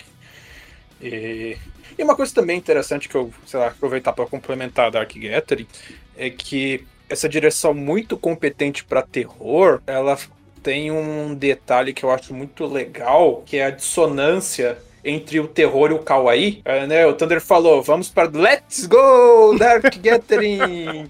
e você tem essa, essa personagemzinha criança, com os bichinhos ali de pelúcia, e ela lá né, tratando como se fosse literalmente a caçada Pokémon. Let's go pegar a maldição. Até o próprio character design dos personagens mais arredondado, olhos maiores e tudo mais, causa uma dissonância. Apesar da paleta de cores mais escura, né? Você tem o design mais arredondado, mas com uma paleta de cores já mais remetendo, sim, para esse terror, mais para esse horror mas ainda você tem esse design e até as atitudes de alguns personagens ali, principalmente da protagonista, destoando completamente da situação com os bichos que ela tá se metendo, que causa uma dissonância que é muito interessante pro roteiro, pra, até pra dinâmica de suspense e terror, porque você tantas vezes você tem o texto e a direção mostrando uma situação extremamente tensa, extremamente desconfortável por múltiplos sentidos e você tem ou ela com poker face ou no melhor estilo let's go mesmo. É, e o bom é que ele tem pouco personagem para lidar, sabe? Essencialmente são os três principais, é a Eiko, uh, Yayoi e o Keitaro. Keitaro. Então, tipo, você tem pouco personagem, você enxuga mais a obra e consegue rodar a, a, o caso geralmente usando um, dois, ou eles mesmo, ou mais um personagem agregativo aqui e a trama roda muito mais sobre esses contos ou sobre essas situações, porque no começo a estrutura básica de Dark Gathering é o seguinte, tipo, a gente tá começando a farmar Pokémonzinho aqui, né, aqui e ali, acontece um evento ou outro extremamente desconfortável, porque o Keitaro ele consegue ver espíritos, mas ele não consegue fazer mais nada além disso. E uma garota que parece que, né, é toda fofinha, bonitinha ali, que tá em defesa às situações de horror. É, só que você vê que não, né? Porque ela sabe jogar Pokémon. Chega num tempo, chega num momento da história que isso vai para um outro patamar justamente porque existe um confronto direto com Deus, com deuses, com seres de planos maiores, né, de poderes maiores e começam a criar eventos muito grandes onde essas criaturas que eles começam a, a, a, a se envolver são criaturas que cometeram massacres ou que é, participaram de rituais. Então, são coisas extremamente muito mais pesadas, muito mais perigosas e vai escalonando. É, e é muito louco porque o, o terror aqui ele não te deixa passivo apenas. Você se envolve diretamente, ou pelo menos os personagens eles precisam se envolver diretamente com a situação, pois se eles não fizerem nada, eles principalmente morrem, né? E eles precisam sempre ter alguma artimanha. Pô, eu tenho um, um, um Shikigami que consegue me proteger de um ataque. Eu tenho um, um, um item mágico que consegue causar um mínimo dano naquela criatura. Eu posso fugir dele e levar ele para uma armadilha. Ou de fato invocar um, um tipo sagrado aqui, um tipo de maldição, né? Um, um- dos monstros aqui mais poderosos que o, que o outro e deixa ele se dando porrada. E aí depois a gente resolve o, o fato de eu ter invocado aquele demônio também. Que é uma coisa super interessante, inclusive. De, pô, preciso resolver esse problema. Vou colocar outro problema na, na mesa pra eu tentar resolver o problema número um, um primeiro, depois eu resolvo dois. E então ele dosa muito bem esse negócio de, pô, é terror, mas não é só, pô, vou ficar fugindo do monstro. Não, tenho como combater um monstro. Mas às vezes você tem que combater dois monstros, porque você tem que jogar um monstro pra bater no outro. E, então, até, digamos, nessa dinâmica de, de Battle Shonen, vamos dizer assim, ele se sai muito bem. Porque faz muito sentido o conceito de poder nesse mundo. O conceito do power scaling aqui, sabe? Por que, que uma entidade é mais poderosa do que a outra? Qual é o conceito daquele poder daquela criatura? Como que ele consegue é, lutar contra o outro? Ou como ele vai criar uma situação é, um labiríntica aqui pro personagem talvez tentar sobreviver? E é muito dinâmico. É extremamente criativo e muito coerente tudo que ele faz. Além de um show de personagens, com boas dinâmicas, com boa lógica de execução entre eles, com um bom carisma. Cara, Dark Gathering, assim, é, é fenomenal. É fenomenal. E por mais que, é, assim como o Rafa falou, a direção faz muito com pouco, é, você fica com aquele gostinho de, gostinho de eu quero mais, porque é tão bom o texto que uma produção melhor, cara, faria Dark Gathering fácil, fácil, ser um dos melhores do ano. Coisa que eu já tô cogitando de ser, tá? Ele já é. A questão é que ele é. seria muito mais se ele tivesse realmente uma produção melhor. ele estaria brigando lá em cima, cara, porque ele tem roteiro. E tem um baita de um roteiro. Pelo menos alguma categoria nos awards ele já ganhou. Ah, ganhou. Não tem concorrência. Nunca tem, falar. Pois é, pois é. Mas relaxa, é o mérito dele porque ele vai ter. Ele, ele vai ser lembrado em outras categorias também. E, de novo, não digo nada se ele não aparece num top 10 de ano, cara. Só, só vou dizer aí, hein? O bagulho é bom mesmo. Só, infelizmente, tem uma animação. Não é nenhuma produção em geral, né? Porque quando você pensa em produção, você tem vários aspectos dessa produção. E alguns desses aspectos são muito bons. Ah, Como o Rafa falou, a direção é boa, o. A direção de áudio dele é bom. a direção de áudio é fantástica. O a soundtrack dele é maravilhosa. É do Soihiro? Soihiro? Não, é do. Não, é do. Ah, é das trilhas só esqueci o nome. Kota Yamamoto. Kota, isso, ele mesmo. Então, que também é muito boa, sabe? Então você tem. ah, dentro da produção ainda existe separadamente alguns bons trabalhos que se destacam, né? Algumas partes que se destacam e que funcionam bem. Até storyboard. Ele, às vezes ele traz um pouco de storyboard também, por mais que seja bagunçado. É, então ele, ele, ele tenta, mas infelizmente a produção, a staff como um todo, ela não é de um calibre tão grande, tipo, não é uma staff de mob, por exemplo, que seria tudo maximizado aqui. Infelizmente, ele tem é, defeitos ou momen- é, é, situações não tão boas dentro da sua produção que torna ele de fato um pouco mais ameno nesse sentido. Mas tirando a produção, cara, essa, essa, tri- é, é, essa história é espetacular. Eu adorei do começo ao fim. E o que ele mais soube fazer é tornar a sua história, a sua história crescente. Pena que não termina, né? Tipo, o Dark Gathering não finalizou tanto no mangá quanto no anime. Inclusive, o anime ele chegou literalmente na boca do mangá. Ele chegou nos últimos eventos do mangá e agora a obra- o material original está é, em recesso né, por um tempo aí até voltar a ser publicado e fazer essa segunda parte. Então vai talvez alguns bons anos pra ter uma nova temporada, assim, deixar também o, o- o mangá correr pra frente. E eu espero de coração que, se for ter, que demore bastante tempo, que façam um bom trabalho e tragam aí uma segunda temporada de Dark Gathering que seja tão incrível quanto essa primeira. Inclusive, isso reflete na minha nota final, porque se não fosse a animação, eu ta- daria uma nota mais alta, mas eu acho que ele, inclusive, tem o mesmo. é, mesmo estilo de qualidade de Golden Kamui. O que ele consegue brincar com o elemento de terror e acrescentar comédia, mas também criar um, gama de personagens muito carismático que normalmente terror não tem muito. É, assim, é absurdo. Eu acho o, o autor principalmente muito criativo nisso e o anime, tirando alguns pontos, não deixou, não deixou muito a desejar. Eu mantenho um, um sólido 8 e que seria um 9 se não tivesse uma animação de coxinhas. 8 é uma nota boa. Uma nota que condiz bastante, que é ficar batendo no ponto que os outros dois já bateu de, de qualidade, falta de qualidade de produção nesse anime. já é a justificativa. E de resto, ele é excelente em muito do que ele fala. E pensa num anime que, faz, que mesmo com a produção de uma coxinha e, e uma coca. Nem aquelas coca grande, né? Aquela coquinha pequenininha. É, ainda te faz ficar com medo pra caramba. Sim. tem uma cena e tem uns momentos, tem uns personagens, assim, tem umas situações que só no roteiro tu já fica. Eu passei Eu mal vou- alguns episódios. Eu, eu admito. É tudo fraco, eu também passei.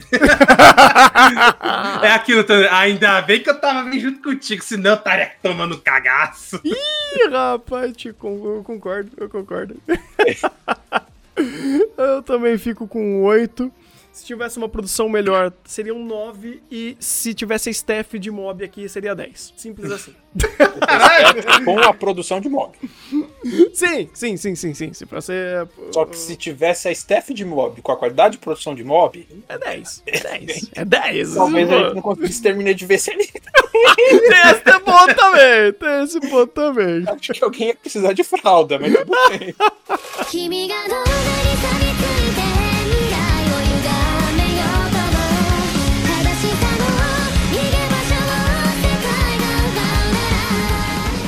Vamos agora ao queridinho do Rafa e do Manabuono, né? O Death Monte Death Play segunda parte. Não, plot twist. Porque, inclusive, eu fui. Tomei chamada quando eu falei disso no Twitter. Hum. Manabuono não é mais o diretor da segunda parte. É outro cara. Ah, eu queria muito poder tomar uma breja no barco Manabuono, cara. Deve ser uma experiência. Deve ser. Mano, ele, ele, ele dá uma de Urubut e vaza no meio do projeto. É incrível. É justamente por isso.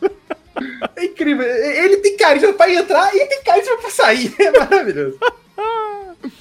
Ai, meu Não, Deus. Mas o é. que foi, com ou sem ele, essa segunda parte? Ah, mas teve ele porque ele ainda é roteirista. E eu te Ah. garanto que ele trabalhou muito bem. Ah, fuida. Co- co- Como roteirista, eu tenho saudade dele como diretor. Oh, God.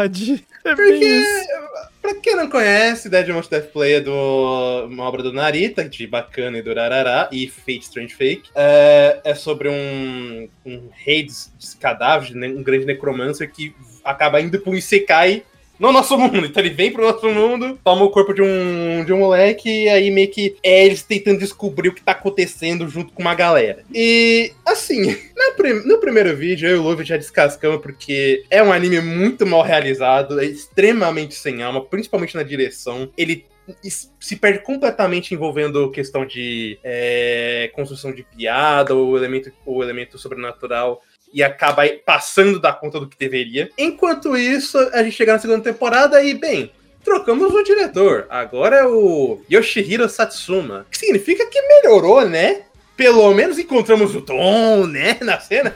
Ah, não, continua pior. E, realmente continua pior, porque as cenas começaram a ficar mais sem graça. Então antes era ele tentando criar muito terror pra uma cena que não era de terror.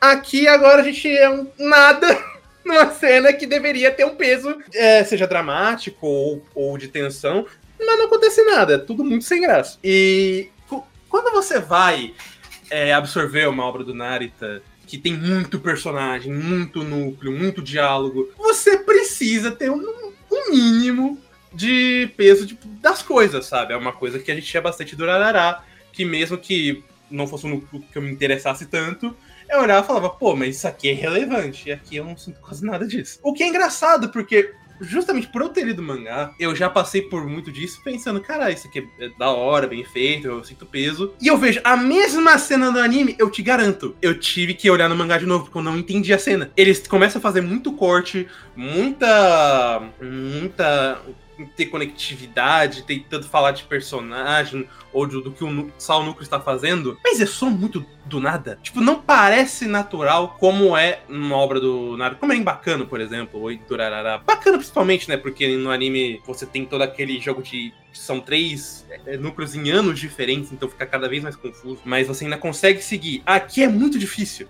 porque é tudo muito maçante, tudo muito pouco explicado. Não, não necessariamente pouco explicado, mas é pouco interessante. Eu não sinto com nenhuma vontade de entrar nessa, na- nessa conversa dos, do, da, da série pelo anime. O que chegou mais perto foi quando apareceu o Civil, que é um dos, um dos personagens da segunda parte, mas ainda assim é assim extremamente desinteressante. E eu falo justamente por, por já ter lido a história e gostar. Aí eu chego aqui e eu estou completamente desinteressado. Eu não esperava isso. Aí a produção da Kick Toys continua maravilhosa, direção de áudio péssima, desgracenta, pelo amor de Deus, com o. somado essa direção extremamente enlatada, digna de um filme da Marvel. É, realmente é difícil de recomendar. Eu diria até que essa segunda parte ficou pior, não por roteiro, mas porque a produção realmente só largou de mão. Jesus. E quanto você dá pra essa segunda? Ah, se eu dei 4 pra primeira, um 3 pra essa. Tá bom. Tá vida. Tanto que eu, assim, eu acho que ele talvez não entre nos perto do ano, mas ele vai ser o nosso gatekeeper pra saber o que passa, tá? Meu Porque, Deus. nossa, que anime desinteressante, ruim nas coxas e ラ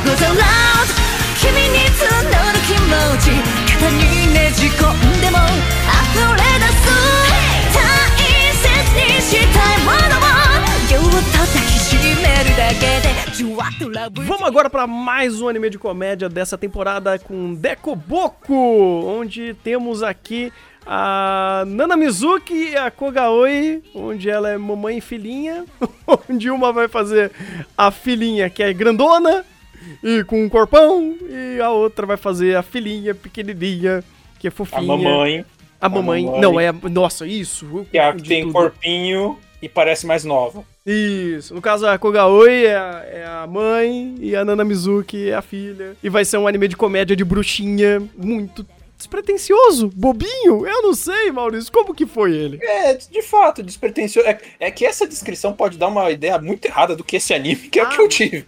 Ah, mas de fato. Ah, você vai ter a bruxinha pequenininha com a filha que cresceu e ficou, né? a mãe de 300 anos que tem corpo de uma criança de 10 e a filha de 16 que tem corpo de uma criança, de um adulto de 20 anos, né? Uhum. adulto. Dito isso, apesar de que esse anime, principalmente no começo, não consegue passar mais de 10 minutos sem fazer uma- alguma piadinha de triplo sentido, porque, né? As amiguinhas da, da mãe tem um. Tem, tem, tem, os pets dela. Tem uma que tem pets assim. Pets humanos. Pra quem gosta de, sabe, essas coisinhas assim de. Ai, como eu posso usar um eufemismo de bondade? Ah, tá. E, e eu, eu fui positivamente surpreendido porque eu achei que, bem, vamos pegar o anime bagaceira da temporada, vamos pegar esse daqui, que eu acho que esse daqui vai pra esse lado e vai degringolar de vez. Não, não. É, eu fui positivamente surpreendido porque, por mais que tenha muito dessas piadinhas de triplo sentido, o anime é realmente esse negócio mais fofinho de você ver a, a mãe e filha interagindo por N motivos e N dinâmicas.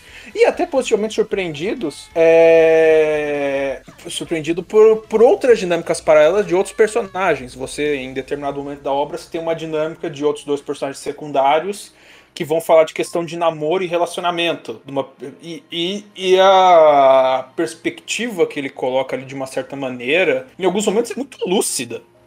Sim. É, de algumas perspectivas de, pô, veja se a, se a garota quer, consenso, você tá querendo, seja uma pessoa legal, seja educada, se comporte, tente entender e ter empatia pela outra pessoa. Você fala, oh, nossa, tem- temos uma. Temos conversas, temos coisas, vamos dizer assim, algumas conversas além da, da dinâmica de- das duas dubladoras, que é o que vai salvar a maior parte do anime, você tem algumas outras conversinhas esporádicas interessantes, bastante lúcidas, que falei, olha, legalzinho, legalzinho a obra. Não é a master peça da temporada, né? Já dá pra ver pela própria imagem de capa que não temos produção. Inclusive o anime até brinca um pouco com isso, que você tem a Fênix, que é um personagem que é basicamente um desenho de criança, e eles brincam com isso, né? É, inclusive brinco até com algumas piadas em relação a isso, piada em relação à questão de namorado, ai, que quem que vai arranjar namorado ou não pode arranjar namorado, ciúme, etc, etc, etc. É, é, E ele vai basicamente ser essa anime despretensioso e tudo mais. E o pessoal do chat falou: ah, falar o óbvio é digno de elogio. Olha, a gente tá com uma leva de anime de temporada que, por quando fala de relacionamento, eu acho que eu sou obrigado a elogiar quem fala o óbvio de mínimo bom senso. É, a régua tá baixa, gente. A É tá só muito por causa disso, gente, senão eu não estaria elogiando. Mas eu entendo quem fica tipo, ah, nossa, ele tá fazendo o, o básico do básico, feijão com arroz, o negócio mais, como fa falou Thunder e o Rafa falaram antes de começar a gravação, água. É o anime é água, não fede nem cheira, não vai pra frente nem pra trás, inodoro, incolor, insípido. Mas, pra quem gosta desse tipo de obra, gosta das, das dubladoras, gosta desses animes que vão tratar basicamente dinâmica de dublagem entre duas personagens e uma história moe, entre aspas, bastante despretensiosa, vale a pena, vale a pena. Dito isso, um legítimo 5. Olha só. Temporary.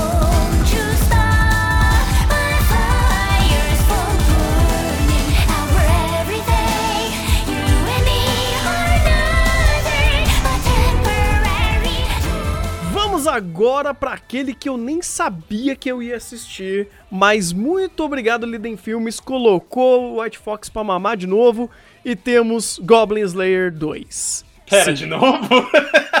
Não sei, talvez, em alguma outra realidade, porque talvez outra coisa, sei lá, se o Tawara no Mundo saísse de lá e fosse pra Liden Filmes, a gente conversava também.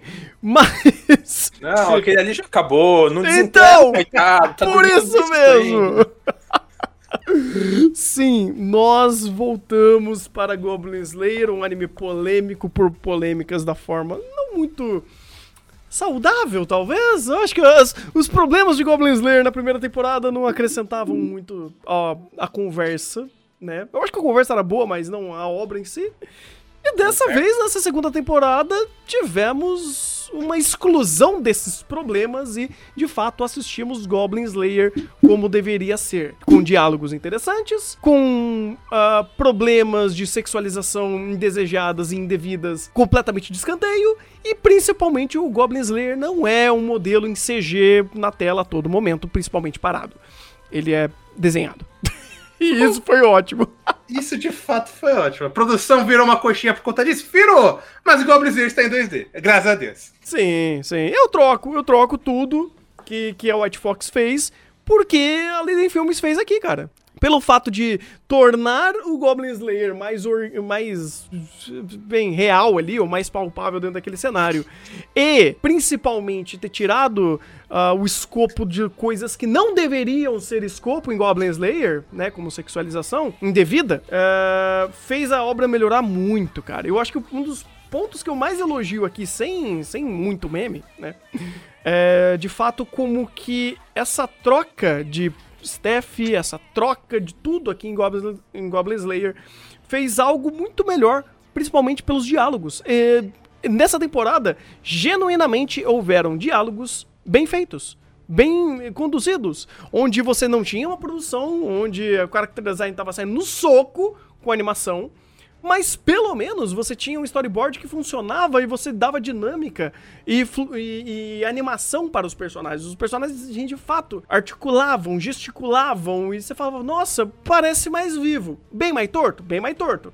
Mas muito mais agradável e construtivo de, de ser assistido. É, não, não se livrou 100% da sexualização, até porque você tem é, momento de biquíni, momento de banho, Ah, en- enquadramentos ginecológicos aleatoriamente gratuitos. Ah, mas até aí Bastante, é Slayer fogo. sendo anime. Até aí é então, mais um anime no mundo dos anime.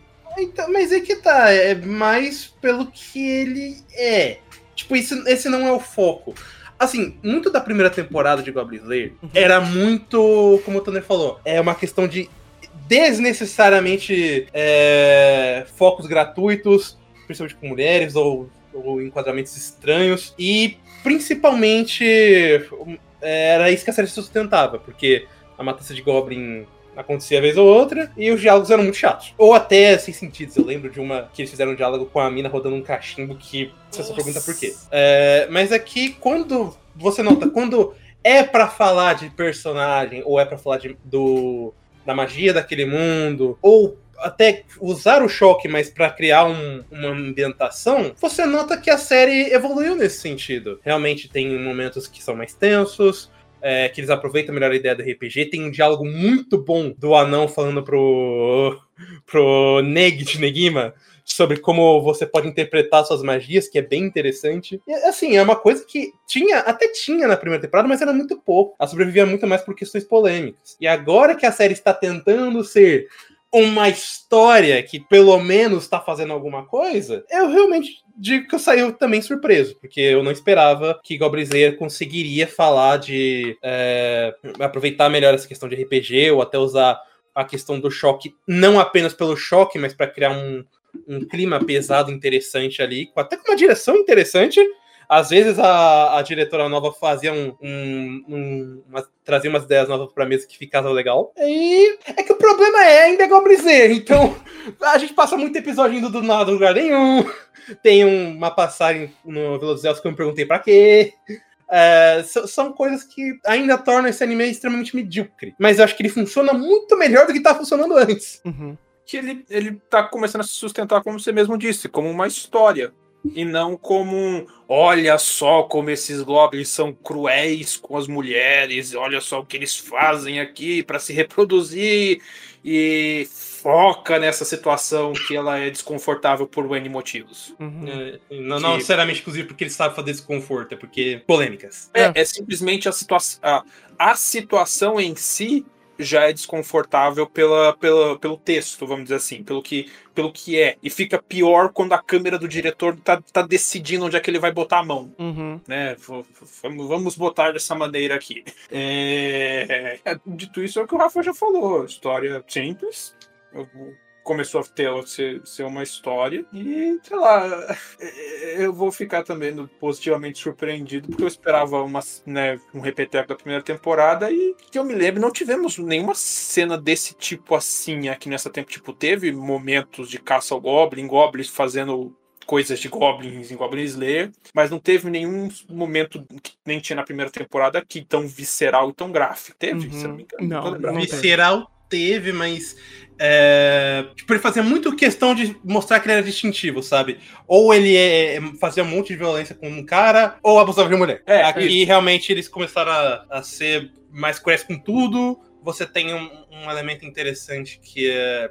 Eles, digamos assim, dosam melhor esse elemento. Então, quando é, tem uma personagem feminina que foi atacada por goblins, você mostra que ela tá machucada, mostra que ela tá caída no canto, mas é só isso. O que tinha muito na primeira é, ah, essa cena atacada. Olha como eles estão a- rasgando a roupa dela, mordendo ela, arrancando o, a pele dela. Nossa, violência legal. Aqui é muito mais autocontido. Sim, isso. É isso, é mais ou menos esse, esse é o ponto. Sim. O- A violência em Goblin Slayer, no primeiro, era muito gratuita. Mas gratuito, Sim. tipo, num ponto que incomodava, porque a obra não era nem sobre isso. Tipo, era um elemento de world building, mas isso não importava por, por quão gráfico era. E aqueles só tiraram isso. Tipo, teve um momento que eu até achei. Assim, beleza, não dá pra fazer muito diferente porque o contexto da história dita que é esse. Quando eles vão num. Eu acho que é, num, é numa igreja, num monastério, alguma coisa assim, e mostra que os goblins atacaram lá. Ok, todas as pessoas que foram atacadas no lugar estão num cantinho escuro, tipo, onde você vê que tá todo mundo, sabe, fragilizado com toda a situação, e ponto. Acabou. Você não precisa de mais nada.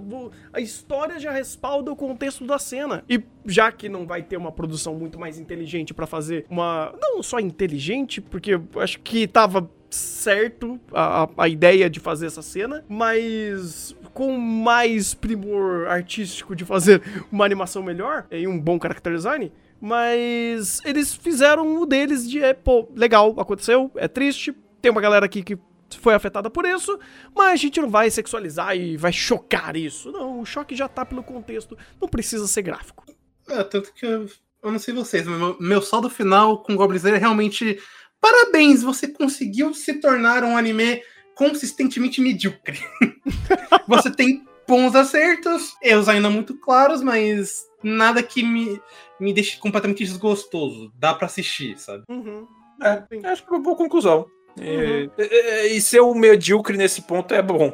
Sim. Pois é. Sim, porque se a ideia é ser uma, uma grande aventura de RPG, ele está fazendo bem. Ele tá bem ok. Hum, Na verdade, ele começou a fazer bem. É, ele É, começou Porque a fazer antes bem era, isso, era, era o RPG por questões visuais, vamos dizer assim. Uhum. Ou pela, pela introdução da, da história, tipo, a questão dos dados. Uhum. Ah, os deuses desse mundo estão jogando dados e tudo mais, tem essa, essas referências. Agora, de fato, começaram a falar as coisas da aventura, etc, etc, etc, etc. Começou, com- voltando, começamos a ter uma história. Uhum, sim, de fato. Ela tá num bom caminho. Não sei se vai continuar, não sei como que é o material original. Mas se for continuar correndo o trecho nessa pegada, que bom. Ele tem, tem um bom caminho pela frente. Muito melhor do que tava acontecendo na White Fox. Dito, dito isso, tá meu seisinho. Seisinho tá bom. É, seisinho tá bom. Fico na dúvida entre 6 e 5. Então fica no, quer ficar no 666? Eu acho que ele não é demoníaco ainda.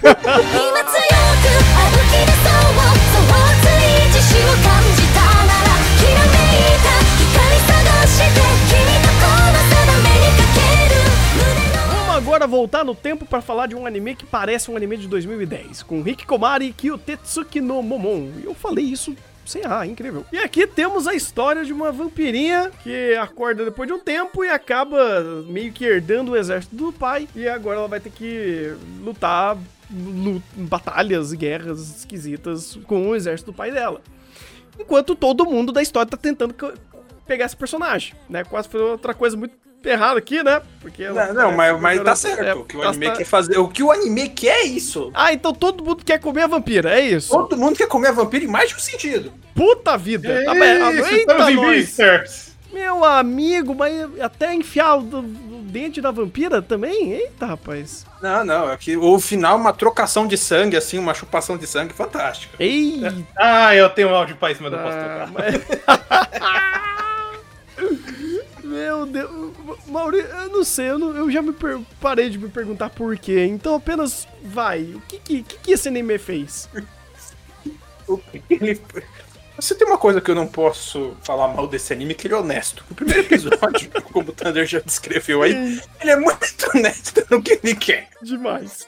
E aqui nós temos esse anime dessa vampira Hikikomori, que foi, acordou um belo dia, sendo jogada pra ser a general do exército do demoníaco aí, e comandar o pessoal pra várias batalhas ali e vencer. Seja lá o que eles estão querendo vencer, ou qualquer coisa que nesse mundo, porque aqui nada importa. Porque ah, ela vai ser um, uma general que vai liberar- liderar um exército pra vencer as guerras. Só que isso não importa, porque ninguém, esse mundo ninguém morre. E isso no comecinho, gente, os primeiros episódios. Só que de repente começa a importar sim, porque temos reviravoltas de plot. E de repente nós temos uma conspiração do mal. E, eh, e você vai juntar o grupo pacifista e o grupo dos que querem descaralhar a porra toda. E de repente você vai ter o plot, a festa do chá, as outras waifu dos outros países também comendo chá, bolinho, dormindo, e de repente todo mundo se apaixona e quer pegar um pedaço da vampira, porque ela é Hikomori fraca, mas ela não é Hikomori fraca, se ela chupar sangue ela fica fodona. É um negócio que, assim, muita enrolação pra uma coisa muito mais simples que ele quer fazer, que é o harém em volta da vampira, porque todo mundo tá com o T gigantesco em cima dessa vampira, a empregada já começa, depois fica a rainha, depois fica a outra coleguinha dela, depois fica as carinhas do outro reino, fica assim. É, eu- eu- eu- o Thunder começou falando que é um bom anime de 2010, né? Época do, do apocalipse eti dos animes, onde tinha eti, pra- e- eti de batalha pra tudo quanto é lado, e é meio que esse cara tenta fazer isso. É o anime despretensioso de eti, e vai ter batalha, onde ela é a Overlord waifu, né? Sabe o esqueletão de Overlord? É Uhum. basicamente ela, só que em formato waifu, porque tudo que ela diz, na verdade, não, é porque ela pensou num plano de não sei o que, ultra estratégia de blá blá blá blá blá blá, hiperracionalização overlord. E ao mesmo tempo que nu, eu quero muito ela, né? Em muitos sentidos. Ou aquelas coxas. Então, ó. Fantástico. E o diretor adora fazer um enquadramento, hein? A gente tá na Project Number 9, cara. O que mais o pessoal gosta de fazer aqui é demanda. O que me impressiona é que esse anime não está derretendo, explodindo, pegando fogo, ou qualquer um desses estados de um anime que geralmente a Project Number 9 deixa. Pelo menos é mérito do diretor. não tá derretendo muito. Palavra-chave muito, veja bem. Perto da Project Number 9, aquilo que geralmente a gente vê, tá bom? Não tá derretendo muito. Ele é, é, é aquela coisa, ele não é muito bem polido, assim. Muito. Ele só é extremamente. E ele foca, é, assim, muito nessa questão de vender as waifu dele. Ah, mas é aquilo que a gente tinha até falado quando viu o episódio, né? Tipo, ah, ele tá. O que ele quer fazer é extremamente idiota, bobo, é, até datado, se a gente parar pra pensar, mas ele tá fazendo dele. O- inclusive, ele só se sustenta por conta do diretor. Pelo menos no primeiro episódio. E, é, e pro resto também. Ah, Porque- bom. Não, é porque o diretor sabe o que ele tá. O, o diretor sabe muito bem o que vende esse anime. Se tem uma coisa que eu não posso reclamar é que o diretor não sabe o que rende nesse anime. E os, os enquadramentos dele fazem. Assim. Parece cirúrgico em alguns enquadramentos. Em algumas colocações, em algumas yanderês. E Dito isso, é, eu não consegui ver esse anime do jeito certo, porque eu não me importo com tudo isso. E eu só esperava um anime genérico da Vampira Hikomori. E, e, e eu estou errado com a crítica que eu vou fazer agora, eu estou completamente errado. Mas o plot dele de de repente não importa matar todo mundo, porque isso aqui é só uma farofada de guerra, mas de repente importa, mas de repente não, a gente vai fazer uma conspiração para trazer a paz, porque ninguém aguenta a guerra, mas morre, o pessoal só tá se divertindo. Mas agora tem outro grupo do mal que quer a guerra de verdade, tem coisa que pode matar, mas não pode matar, matou de vez, mas reviveu. E um plot final, final que. Eu sei, chat, eu tu viu o anime do jeito errado. Eu não me importo de ver do jeito certo, mas. Sei lá, eu achei o roteiro disso completamente horroroso. Só que eu sei, eu estou vendo esse negócio do jeito errado. Porque não é pra você olhar pro roteiro desse anime. É pra você olhar pras vampiras. Pros decotes dela e pras coxas, talvez. Depende de, de quantos anos de cadeia você quer. É isso! faz sentido, faz sentido. Ai, ai. Quanto ele leva? Tô na dúvida se eu dou um 2 ou dou um 3. A minha vontade é dar um 2. Mas eu, mas eu vou ser obrigado a dar 3, porque o, o meu 2 é porque eu não vi o anime do jeito que ele quer ser vendido, da proposta dele. Entendi. Então ele merece um 3 porque sim, ele compra a proposta. E se você gosta desse tipo de proposta, você com certeza consegue até dar, provavelmente até dar um 6, 7 pra ele.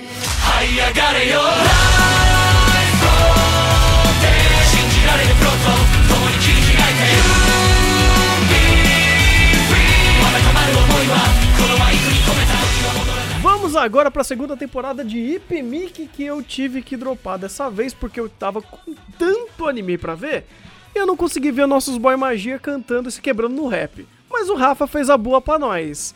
E E eu vi! o, anime saiu, gente. É, é assistível. É, existiu a segunda temporada de Ipimic.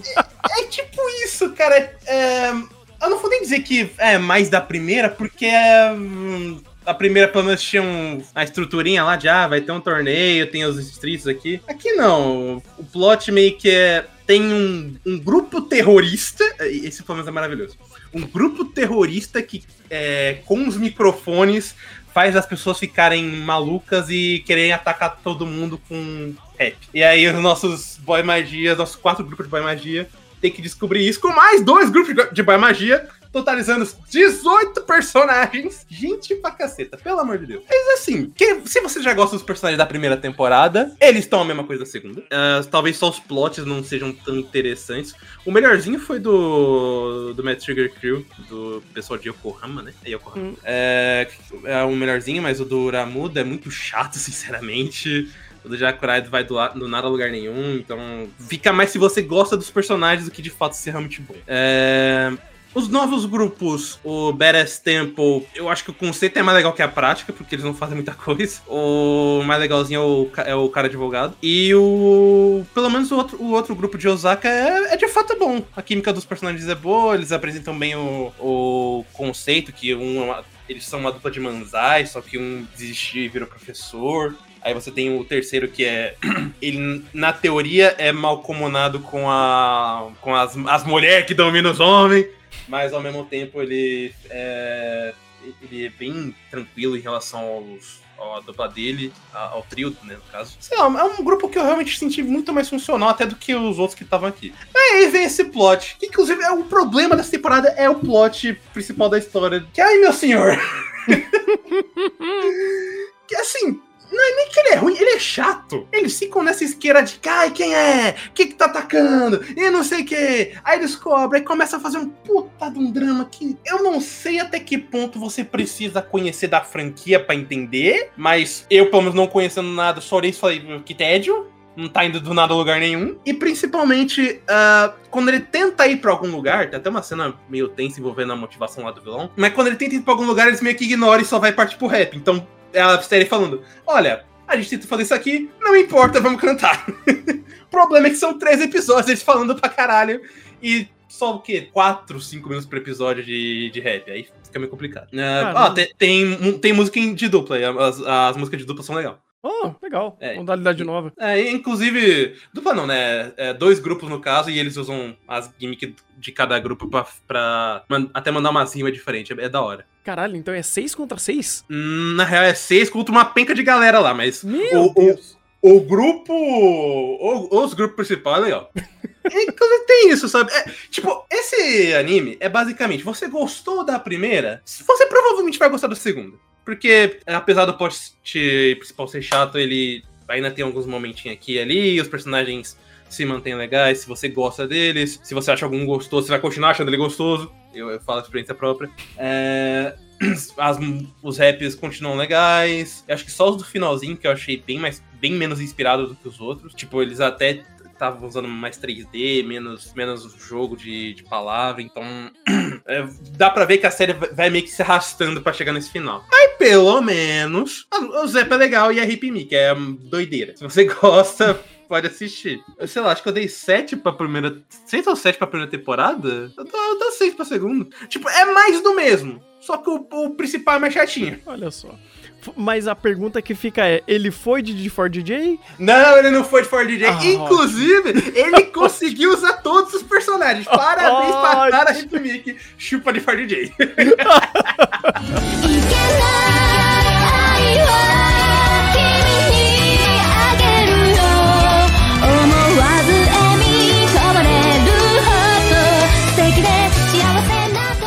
と Vamos agora pra mais um anime que eu acabei não assistindo inteiro porque tinha tanto anime dessa temporada, que é o Ikenai Kyo, ou conhecido também como Kon Yaku Hashi Sarata Reijou o Hirota Orega. É um nome gigantesco. Para, para, É para, um, para, é um para. nome gigantesco, não dá, não dá. Tipo, eu odeio esses títulos que, que são gigantescos, mas é basicamente o Sugita ensinando safadeza pra Saori. Qual é? Qual é? Não, não tô mentindo. Não tá mentindo, mas qual é? Vamos pensar coisas erradas aí. É, ma- mas a premissa é mais ou menos isso, né? A gente tem a Charlotte, que ela é uma princesa fugitiva, que acaba entrando é, na casa de um mago, né? Chamado Além, que acaba ajudando ela porque ela estava sendo perseguida. E, ela de- e ele decide ensinar o lado bom da vida, que é fazer maldades. E isso inclui você comer o, o doce. Né, você comer a sobremesa antes da, da janta. E mais um monte de Eu- outra coisa. É um anime muito. Outro anime muito simples também, que, tipo, coisas que são normal pra gente aqui, por exemplo, esse daí do, da sobremesa antes do almoço, tá ligado? Coisas Uhum. que não seria normal pra uma pessoa que é de um, Como é que eu posso dizer assim? De um alto padrão, assim, de uma nobreza, entendeu? Uhum. Alguma coisa assim. E é, é basicamente isso, porque ela, no caso, ela era da família real, mas sempre foi trama- tratada como se não fosse, né? No caso ali. Eu não lembro certinho porque o anime explicou, mas eu não lembro. Porque, vamos ser a verdade, vou falar a verdade, tipo, esses negócios do mundo pra mim não fazia, não valia nada, mano. Pra mim o que, que valia era a interação dos personagens, mano. Justo. interação dos personagens que era insana, entendeu? Uhum. E eu achei esse anime um, do, um dos animes de comédia, o melhor da temporada fácil fácil. Gostei muito dele. E é basicamente isso, um slice of life tipo, do Mao, né? Do grande Mao, né? Ele é chamado como Mao por causa que ele tinha que ser overpower pra proteger ela, vamos falar a verdade. Aqui é simples, entendeu? Se tem um país querendo te matar, a menos que tu tenha alguma pessoa que seja tão forte contra um país, tu- ele tinha que ser o Mao, entendeu? Uhum. basicamente, e por isso ele tomou esse título, porque ele era muito forte. É a interação deles dois vivendo junto dia a dia. E ele ensinando coisas que são impróprias para uma pessoa da realeza, entendeu? Uhum. É basicamente isso. Pô, um Slice of Life quentinho, bonitinho e fofinho, mano. Mais nada. Pois é, eu quase peguei pra assistir, cara. Eu- esse daí eu, eu bateu na trave, porque eu já tinha tanta coisa da temporada, eu gostei muito do primeiro episódio. Tem uma produção redondinha, tem uma boa interação de personagem, é fofinho, funciona muito bem, cara. Eu, eu gostei bastante. Ele se manteve ao longo dos episódios assim? Sim. Continuou do mesmo jeito. Que bom. Bem, bem um anime bem redondinho, entendeu? Com a, a pia- as piadas que eles faziam, cada episódio parecia que eles estavam melhorando na, nas piadas que eles traziam.